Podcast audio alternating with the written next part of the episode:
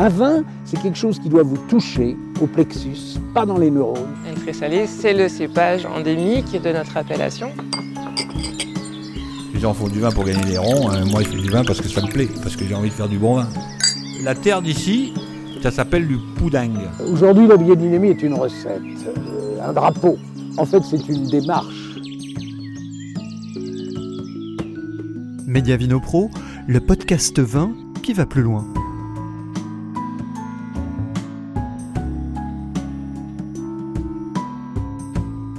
C'est au bout d'un petit sentier de la commune d'Ander et Condon, dans le Bugey, que nous avons rencontré François Galéran. Si celui que l'on dénomme volontiers Paco a longtemps travaillé en compagnie de son frère à Gevrey-Chambertin, en Bourgogne, c'est bien dans le Bugey qu'il a investi 4 hectares de vignes pour y produire ses propres vins. François Galéran, domaine de pacotille, les deux amours d'un vigneron. Bah bonsoir, Bonsoir Fabrice.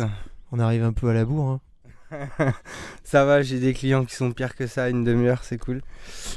Une demi-heure c'est toléré euh, sur ton domaine. En période Covid, ouais, c'est toléré, ouais, surtout euh, après le boulot. euh, ça va. Ça fait toujours plaisir d'accueillir des gens dans le budget en plus. Alors moi, je, je- je- je- très honnêtement, il y, a, il y a très peu de temps, je, ne connaissais pas l'existence de ton domaine ici. Je connaissais euh, euh, ton nom sous d'autres cieux, on va dire, en, en Bourgogne, où tu as euh, œuvré avec ton, frangin. Ouais, ouais, j'ai atterri dans le monde du vin grâce à Jérôme, ouais. Il y a presque 10 ans maintenant. Euh, J'étais dessinateur industriel avant, je me suis fait mal au dos à rester assis devant mon ordinateur euh, pendant 8 heures par jour et puis je regardais beaucoup par la fenêtre. Je voulais faire du sport un peu le week-end et du coup je me suis fait mal au dos. Donc j'ai dit à Jérôme, moi je veux bosser dans les vignes, j'en ai marre d'être enfermé et Tu peux nous repréciser un petit peu pour ceux qui ne connaîtraient pas euh, Jérôme, donc c'est ton frère, et il est vigneron du côté de Gevrey. C'est ça, ouais. Il a Gevrey Chambertin, il a créé son domaine. Il faut savoir à l'origine qu'on est, on est ligérien. Très bon point. Pour la Ligéria. Non, parce que je suis ligérien moi aussi à la base, donc c'est pour ça. Ah, Donc, euh, on est originaire de la Mayenne, un petit village qui s'appelle Cran, au sud, de, dans le Haut-Anjou. Il y a des courses de chevaux là-bas. Et euh, un des plus bels hippodromes de France en, en herbe, ouais. Qui est très très connu. Donc voilà, on a grandi là-bas, on est né là-bas. Et puis, euh, Jérôme a atterri en Bourgogne euh, parce qu'il vendait du chaussé aux moines. C'est pas une blague? Non, non, c'est pas une blague. Dans mon village, on fabrique du chaussé aux moines et, et du beurre salé au Christot de sel. Voilà, parce qu'à Cran, il y a autant de vaches que d'habitants, donc euh, c'est une sacrée industrie, euh, le lait. Et puis Jérôme a atterri en Bourgogne, s'est posé à, à Brochon, à côté de Gevrey-Chambertin. Il a rencontré des vignerons. Et il a dit, mais moi, je veux faire ça, moi. Donc ça, c'était dans les années 2000. Et puis moi, je l'ai rejoint en 2012. Je suis, je suis passé par les bancs de l'école quand même. Il m'a dit, va à l'école. C'est votre frère aîné? Ouais, on a 10 ans d'écart, ouais. Enfin, ou c'est ton frère aîné, on peut peut-être se tutoyer, c'est plus simple. On est ligériens tous les deux, donc euh, il y, a- il y a un lien. Ouais, ouais, ouais, ça va, non, mais avec plaisir. Donc, euh, il m'a dit va à l'école et j'ai pas du tout regretté. C'était une de mes meilleures années euh, à la Viti de Beaune. J'étais dans la classe avec les enfants des, des précurseurs des vins nature Camille Lapierre, Christelle Roch, euh, Alex Fouillard. Et puis plein d'autres. Euh, J'avais Antoine Sunier sur les bancs de l'école aussi. Quelqu'un que j'ai appris à découvrir et que j'ai j'apprécie encore beaucoup. On se revoit euh, pas assez à mon goût, mais on se revoit quand même une fois par an. Alors ce qu'on entend cliquer là, c'est François qui a dans, la main droite un petit panier en fer avec des verres à dégustation et deux bouteilles qu'on, je l'espère, va déguster dans les vignes, au pied des montagnes, dans le vignoble de Bugey. Ouais, donc euh, moi j'ai découvert cette région là il y a 6 ans maintenant. Voilà, j'avais des, vignerons, des futurs vignerons bugistes à l'école avec moi à CFPPA à Beaune et euh, m'ont invité plusieurs week-ends et euh, de week-end en week-end j'ai rencontré ma compagne actuelle et, voilà en 2017 euh, j'ai quitté le domaine Jérôme Galéran. Je suis venu m'installer dans le budget et aujourd'hui bah, je m'installe à mon tour. Voilà. Alors pour revenir quand même sur le, le, le- le vignoble bourguignon avec ton, ton frère, tu, tu- vous avez bossé combien de temps ensemble là-bas euh, du côté de Gevrey? Eh ben moi je suis arrivé en 2012, j'ai fait le premier vendange en 2012 et j'ai quitté le domaine en 2017. Décembre 2017. Donc j'ai fait 6 millésimes. Voilà, et j'ai œuvré à ses côtés, il m'a fait confiance sur beaucoup de choses. Euh, il voulait passer euh, en bio, il travaillait déjà en bio, mais il voulait passer la certification. Donc on a passé euh, tous les caps, le gel, voilà, les... en 2016 nous a fait beaucoup de mal, mais on n'a jamais arrêté. Et puis voilà, moi je suis arrivé en 2013, Jérôme utilisait des, des doses de soufre, on va dire euh, normales pour euh, à la bourguignonne. Et puis j'en suis reparti en 2017. euh, salut. On croise un, voisin, C'est Mathias qui fait un peu de nettoyage. il défriche et vous allez replanter une nouvelle parcelle? Non, c'est un, une ancienne un parc à Noisetier, je pense. Et euh, on fait un peu de propre pour euh, pour amener à la base, à la, à la- non, on espère bientôt des animaux, des petits cochons. Voilà. Donc là, pour vous décrire le, le paysage, on est sur un, un sentier.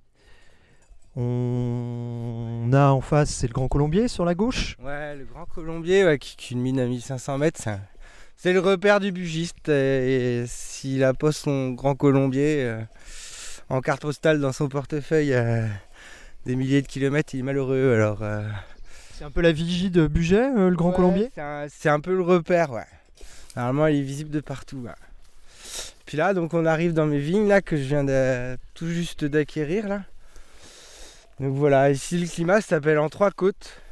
On est à- en contrebas du village. Le village est à 300 mètres d'altitude à peu près et voilà, il y a trois côtes. euh, on peut le voir. Il y a le château là. En fait, ça descend. Il y a une première pente plein est.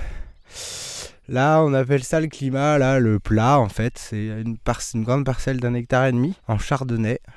Et euh, la troisième côte, eh ben, on y arrive là dans, dans 5 mètres. euh, et là, c'est. L'ouverture sur euh, les montagnes savoyardes, les reliefs moyens du budget, ces forêts, ces cultures, un peu d'élevage, un peu de chevaux. Donc là, c'est moins plat déjà en face. Là, c'est moins plat, ouais. Là, c'est mon coteau. J'appelle ça mon coteau. On va, on va monter à gauche là. Donc euh, là, c'est les vignes du voisin. Voilà. Donc tu as quelle surface aujourd'hui et tu as combien de, de parcelles? Donc là, on est sur les deux parcelles de chardonnay que je viens d'acquérir. Il y a deux hectares et demi de chardot. Euh, dans le village, j'ai aussi une parcelle d'un hectare de gamay. Donc voilà, c'est les parcelles que je viens d'acquérir là tout récemment, fin d'hiver. Quelles je suis propriétaire, ça y est, on peut le dire. Donc là, tu, ouais, tu, le- tu les as achetées ces parcelles. Là, là, je les ai achetés. Bah, pour l'instant, c'est la banque, hein, mais voilà, on y travaille pour que ça devienne euh, à nous. Et puis, euh, donc, euh, j'ai 3 hectares et demi sur la commune là, du, d'Ander et Condon. Et puis, je loue à côté, pas très loin du, de Manicle, à Virieux-le-Grand, un hectare de mondeuse sur un, ouais, sur un ancien glacier. C'est super joli. Et euh, depuis trois ans, en fait, euh, avec lesquels je fais les bouteilles euh, que je commercialise actuellement. Donc des aligotés, des vieux aligotés, des vieux gamets, 1963. C'est à Saint-Champ.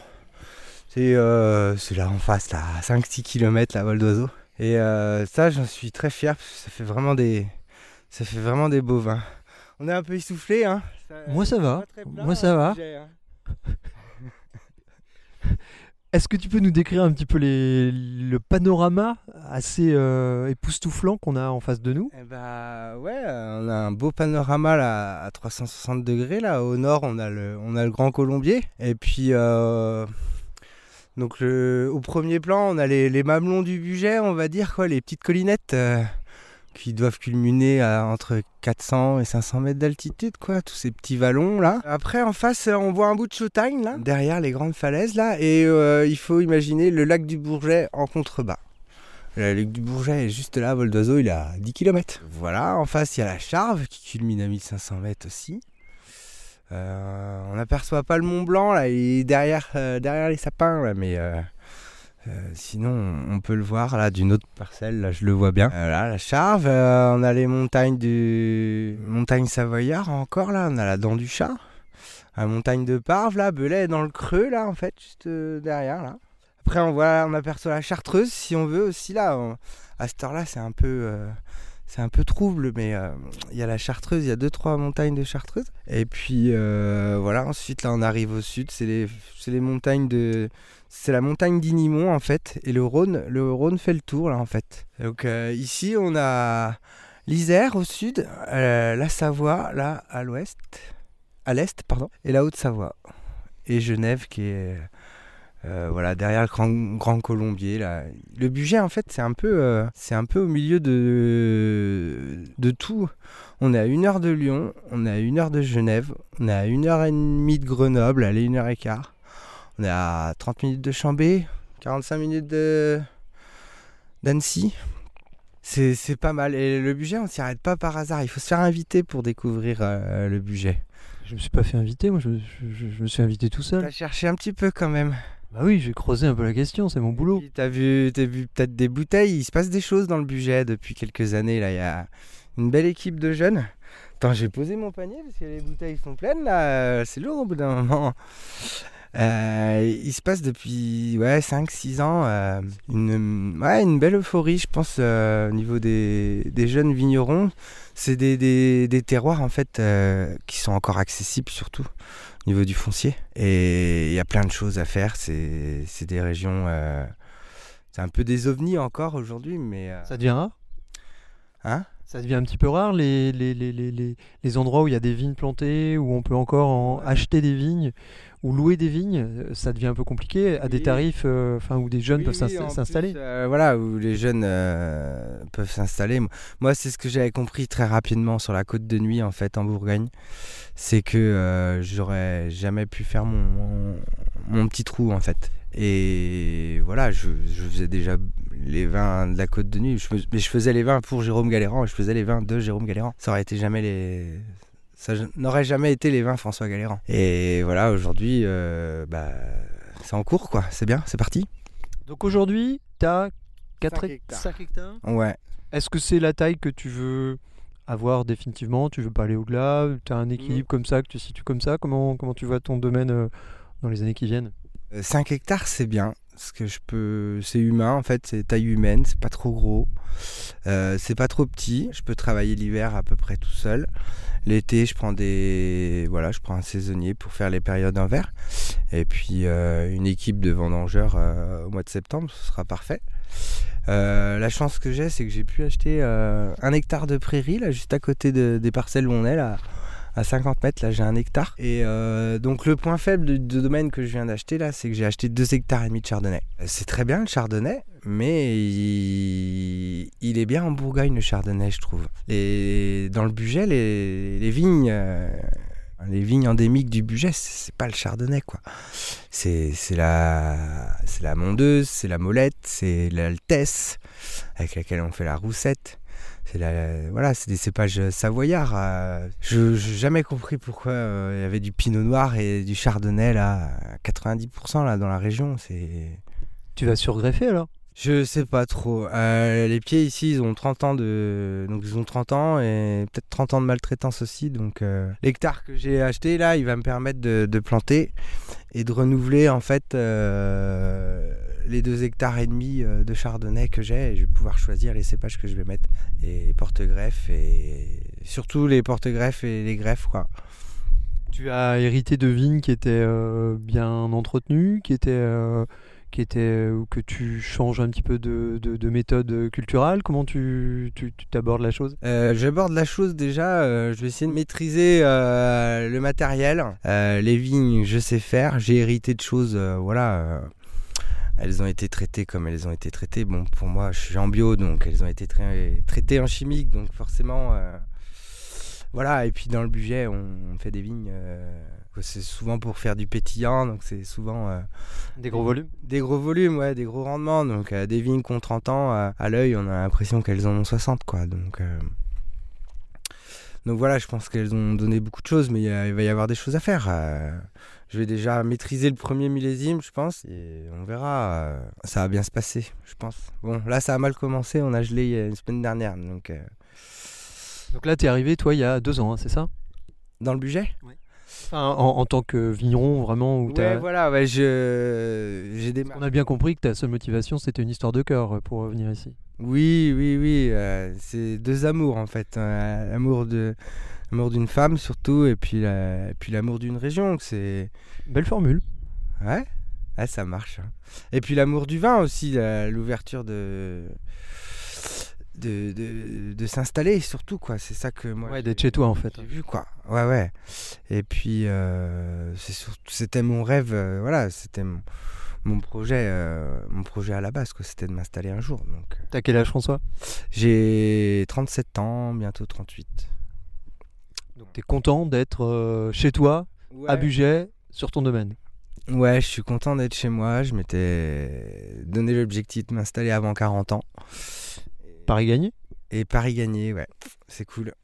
C'est cool. Mais alors par contre pour tes débuts, là tu ramasses un petit peu déjà au niveau gel, euh, t'as pas un début idéal on va dire. Non, non, c'est sûr. euh, j'ai commencé au mois de janvier à m'occuper des, des vignes et euh, j'ai signé chez le notaire le 31 mars et euh, on a gelé le 6 avril au matin. Welcome on board. Ouais, ouais. euh, J'avais rêvé mieux comme, comme première année, je t'avoue. Euh, voilà, le gel, bah, il existe hein, depuis, euh, depuis quelques années, on, le sait, on fait avec. Ça va être à nous de nous adapter euh, au niveau de la taille, au niveau des, cépages un peu plus tardifs. Il y a plein de choses à faire, je pense que la nature est trop forte et on a dépassé les, limites pour revenir en arrière. Donc c'est plutôt à nous, techniciens, vignerons, de, bah, de nous adapter à la nature. Parce que voilà, la nature est c'est une force. Et comment tu vois ça justement en tant que entre guillemets technicien comme tu le dis euh, Comment tu peux contrecarrer euh, cette nature forte? Eh bah déjà, ce que je disais, je pense en changeant les cépages déjà. Chardonnay, c'est un cépage euh, très précoce. Donc déjà en mettant des, des cépages un peu plus tardifs. Pratiquer des tailles, euh, je pense. euh, Donc tout tailler au mois d'avril, c'est compliqué, c'est voire même impossible, à part euh, avoir une équipe de 5 tailleurs et puis. Il faut tailler tard forcément. par jour, mais oui.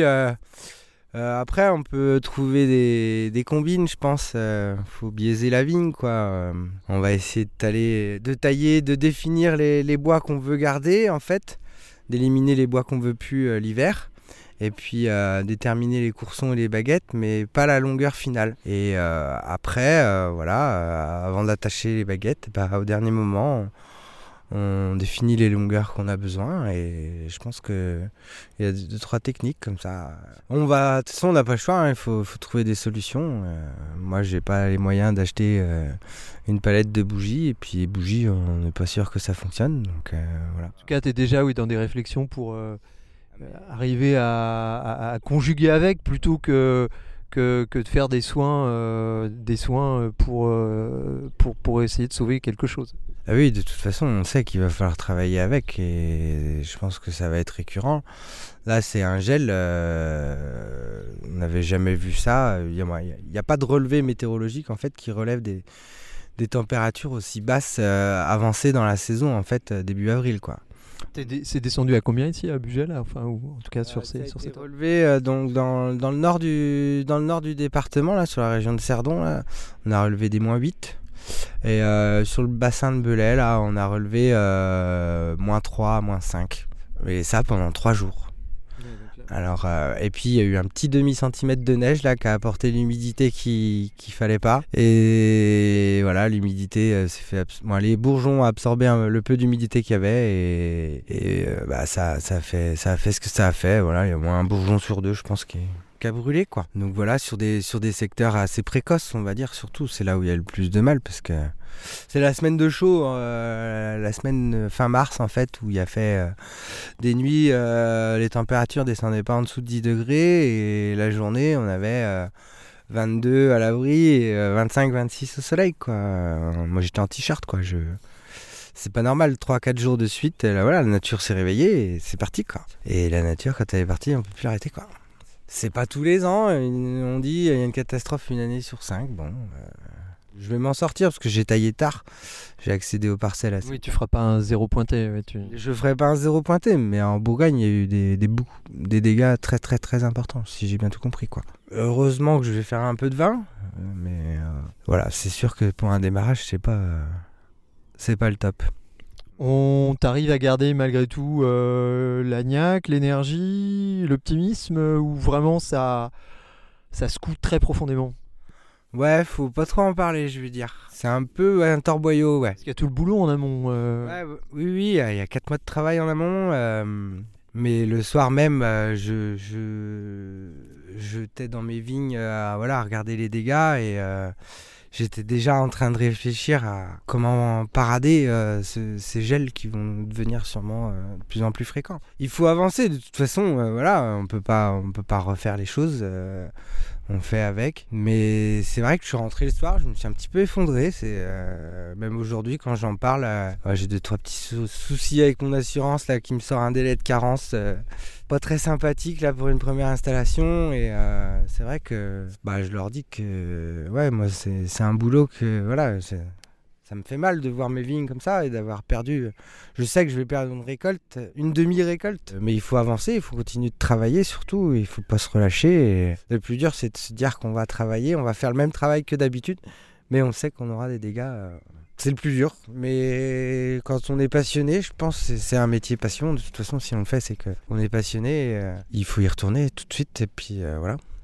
Alors on va retrouver euh, une petite note d'optimisme. Que dis-tu de, de goûter tes vins peut-être Ah ouais, avec ça, ça te va mieux de- d'aborder la chose comme ça? C'est des sujets un peu plus positifs, ça, ouais.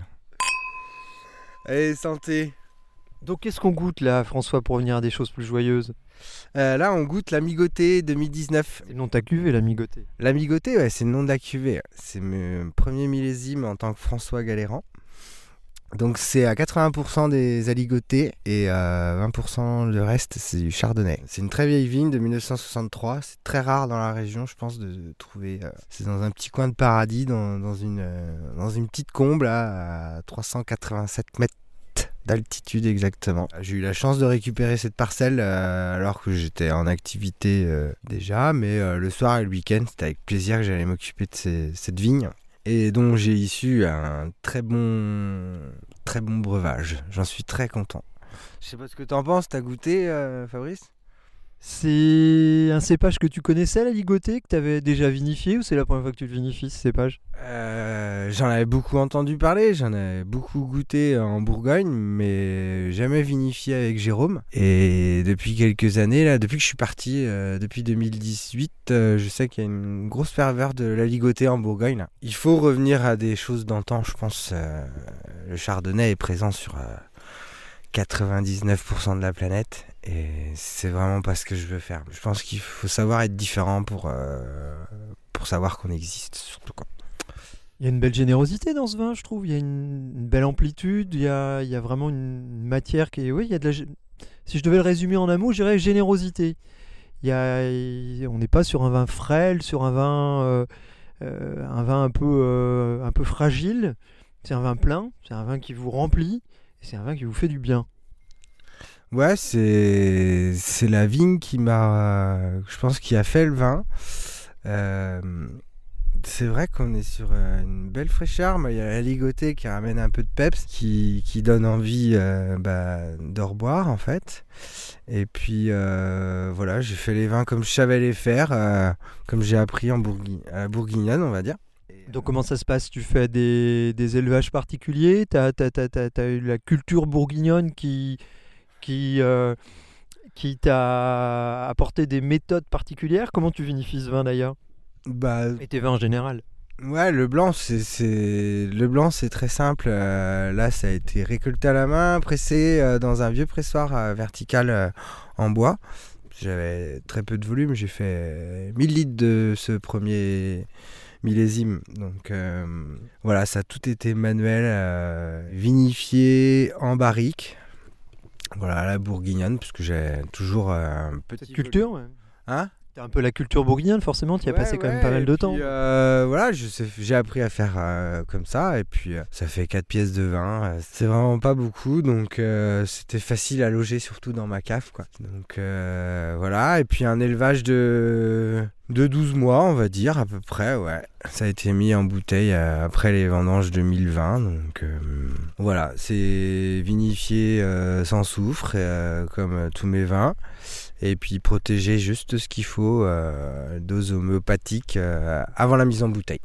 Pas d'intrants, pas de, pas de pharmacopéonologique? Non, non, non, pas de, pas de blabla, euh, du raisin et, et voilà, euh, pas de sucre, pas de, pas de levure, pas de, voilà. Je travaille bien la vigne, donc je pense que les raisins sont pleins d'énergie et, et plein de vie, donc euh, ça, se, ça se fait tout seul. Faut être un peu rigoureux, faut les, voilà, faut, les- faut les surveiller tous les, c'est tout quoi. Mais quand on sait faire, euh, ça se fait bien. T'as une deuxième bouteille, je crois, à nous faire goûter, tu me disais tout à l'heure. Ouais, j'ai du rouge. là. Ah, on va changer de couleur. Ah, on change de couleur. Ouais, là on passe sur le rouge. Les gamets. Jamais, jamais sans mon gamet. Donc gamet, gamet, gamet, et ça s'appelle... coup, le nom de la cuvée, c'est l'amimet. Pourquoi? On joue beaucoup avec les mots au- au- au- chez, chez toi, apparemment. Le... euh, en fait, moi j'ai voulu des vins euh, conviviales et euh, j'ai- joué sur l'amigoté. Du coup, j'ai trouvé la racine assez sympathique, l'ami, et du coup, j'ai pris la fin du gamet et du coup, ça devient l'amimet. Même le nom de ton domaine, domaine de pacotille, c'est, ça donne envie de sourire déjà, rien que l'évocation. Eh bah oui, oui, alors euh, la pacotille, on sait que ça vaut pas grand et justement, les, gens qui, qui s'arrêteront à ça, eh ben, ils n'auront pas la chance de goûter mon fameux breuvage et, euh, voilà, c'est un petit pied de nez aussi à, tous ces domaines, ces châteaux, euh, ces grands châteaux, ces grands domaines, voilà, qui ont des beaux blasons et euh, voilà, moi je pense qu'on peut faire quelque chose avec pas grand chose, donc. Voilà, la pacotille, euh, ça m'a parlé. Et puis euh, surtout, euh, Paco, c'est mon surnom en fait aussi, quoi, depuis 25 ans. Parce que François en espagnol, c'est Francisco Paco. Je connaissais Paco au Cave d'Evry, mais je, je connais pas Paco, euh, le, le, le, le vigneron de Buget. Et tu connaissais pas les Paco en espagnol, c'est tous les, tous les François en Espagne, ils s'appellent Paco. Ouais, Moi j'ai fait allemand LV2. Ah bah voilà, fallait faire espagnol, Fabrice. Donc euh, là, on est sur du gamet. euh, Ah. Du Gamay. ouais. Ça me rappelle mes racines, on revient euh, dans les pays de la Loire. Ben, c'est, international le gamet, je pense. hein. Il y en a. Il y en a Suisse, il y en a en Australie, il y en a un peu, je crois, en Amérique du Sud aussi, étonnamment. Mm. Et puis à Buget, donc. Et puis à budget. Alors Fabrice, depuis tout à l'heure, on, on dit pas à budget, on dit dans le budget, le budget. Mais moi je suis pas d'ici, c'est bien pour ça que je viens, pour euh, paraître moins Eh ben, bête dans le jour 2 du reportage, et pour être un peu crédible. Donc demain, quand tu iras dans le Cerdon, tu diras pas à budget, tu diras à Cerdon. Donc, pour continuer, euh, mon gamet, il, y a, il est fruité, il est plein, il est plein d'émotions. Des cuvées, aujourd'hui, t'en as Deux. combien? Deux? Ouais. Uniquement. Et Voilà. ça va évoluer donc euh, dans, les, dans les années qui viennent. Bien sûr, euh, je vais euh, là en 2021, j'aurai une cuvée de Chardonnay, 100%, une cuvée de Mondeuse, 100%. euh, je vais continuer mes gamets, 100%. Et puis euh, je vais garder mon amigoté parce que je pense que c'est un climat particulier et qui, qui est vraiment, vraiment mm, très satisfaisant pour moi. Donc euh, je pense que c'est un peu ma marque de fabrique même. Voilà, j'en suis très fier de cette cuvée. Et euh, c'était ma porte d'entrée. Aujourd'hui, c'est même ma carte de visite. Donc euh, Donc à terme, tu auras quatre cuvées différentes?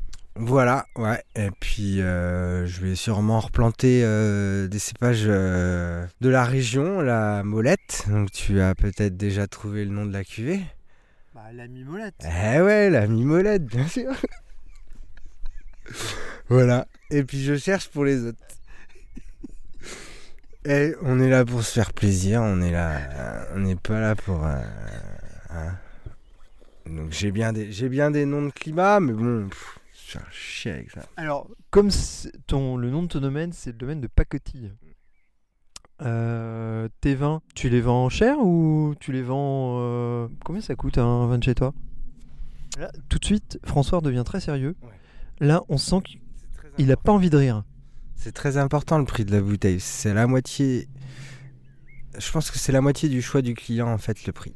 Donc euh, moi mes vins ils ont une valeur euh, et ils me donnent des moyens de travailler en fait surtout. Donc euh, je vends ça euh, le gamet je vends ça 13 euros et l'amigoté je vends ça. faut que je fasse euh, le calcul. euh, tac tac 12 Il est un petit peu tard. 14,40. Voilà. Des, prix tout à fait accessibles et qui, comme tu dis, correspondent aussi à un travail euh, euh, derrière euh, qui peut pas être valorisé moins cher que ça. Non, non, et puis moi c'est aujourd'hui, là je me suis installé, je commence à travailler les vignes depuis le mois de janvier en 2021. Le millésime 2021, il sera pas commercialisé avant septembre 2022. Donc ce millésime 2019 aujourd'hui me permet de vivre en fait quoi. Ça va être mon salaire. Et euh, le 2020 en fait il va me payer euh, pendant l'année 2022 tant que j'aurais pas mis en bouteille. Alors, le Range Rover, c'est pour dans combien de temps? Ah, jamais le Range Rover. Je pense pas, moi, ce serait un tracteur plutôt. Électrique? Ah, bah peut-être. Sont. Ça existe? Ouais, ouais. Ah ouais. Ouais, ouais. C'est pas. Ou alors un chenillard plutôt, parce que là, dans le coteau, ce serait sympa un petit chenillard, quoi. Euh, le Range Rover, non, c'est pas ma, c'est pas ma priorité. Là. Ce serait plutôt me- le château d'Ander, tu vois. Je serais content. Non, mais le jour où, euh, où j'aurais payé déjà euh, la, la propriété, les vignes, et puis euh, nourri mes enfants et ma femme, moi, j'aurais peut-être peut-être un 4x4, mais pas un Land Rover. En tout cas, pour l'avenir, t'es au-delà de ces considérations climatiques là qui sont bien embêtantes, on le sait bien. T'es es plein d'enthousiasme et t'as plein de projets ici finalement. Ah bah des projets, il en faut, ouais. Ah ouais, euh, j'ai des projets euh, de fonder une famille, sûrement, des projets de d'implanter euh, les vignes que les cépages que j'ai choisis, puis de créer un outil de travail, peut-être pour euh, pour mes enfants ou pour euh, ou pour un cédant, quelqu'un qui voudra s'installer dans le budget. euh, je Si, si c'est une fille, elle s'appellera Ami. Ami, ma fille, peut-être. Ouais. J'avais pas pensé à ça. C'est pour la cohérence de, de ton projet au sens large. Eh ouais. Tu me donnes des idées en plus, Fabrice, là. J'avais pas pensé à ça du tout. Eh ben, j'en parlerai à Aurore ce soir, tiens. Écoute. Ah, des projets, bah oui, il en faut. J'ai bientôt, euh, bientôt 40 ans, donc... euh, La roue tourne. oui, la roue tourne, ouais. On va essayer de s'implanter déjà dans le budget, et puis euh, on va voir. Bah écoute, on va te souhaiter bonne route, François. Mais pour nous raccompagner sur la route, parce qu'il y aura toujours le, le, le- le- le petit panier en fer, l'avantage c'est que les bouteilles seront plus légères. Ah oui, ça. Puis la route, euh, moins longue, je pense. Bah merci François en tout cas de ton accueil, c'était un, un très bon moment partagé. On ramènera très peu d'images aériennes de chez toi, tu m'envoies euh, désolé.